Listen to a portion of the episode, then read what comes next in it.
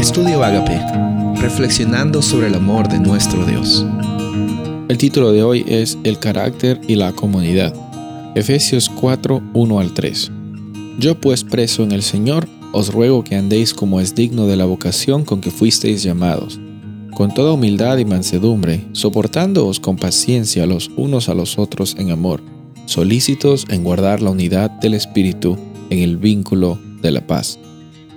Pablo muchas veces escribió cartas de ánimo a personas, a un grupo de iglesias en un área determinada, incluso estando dentro de una prisión.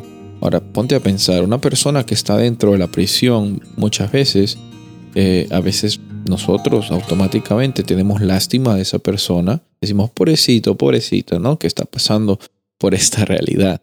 Pero Pablo se da el lujo de animar, de incentivar, de, de apoyar, de, dar ese, ese calor a, a, las personas que aparentemente no estaban en la cárcel, pero estaban hundiéndose en los problemas diarios de sus vidas. Ahora, ¿por qué Pablo se estaba dando este lujo, por así decirlo?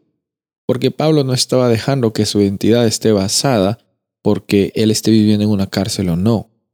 Porque el carácter y la comunidad, como hemos visto en estos versículos, no viene por las cosas que nosotros tenemos. Incluso no viene más adelante en este capítulo, no viene por nuestros talentos o las cosas o, los dones que tenemos que Dios nos ha dado. En primer lugar, estamos para apoyarnos los unos a los otros. No estamos para destruirnos los unos a los otros.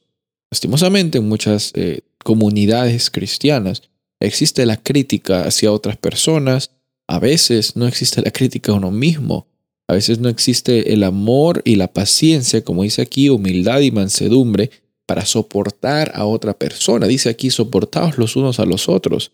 No es que esperes que la otra persona eh, sea humilde contigo o te pida perdón para que tú recién la puedas perdonar o, o ser manso con esta persona. No, aquí el llamado es guardar unidad en el espíritu, en el vínculo de la paz.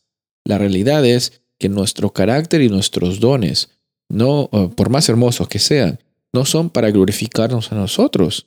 Más adelante en el versículo 11, 12 y 13 de este capítulo de Efesios, capítulo 4, nos dice que la realidad de los dones tienen como propósito edificar el cuerpo de Cristo, edificar esta comunidad que levante a Cristo, que levante a Jesús.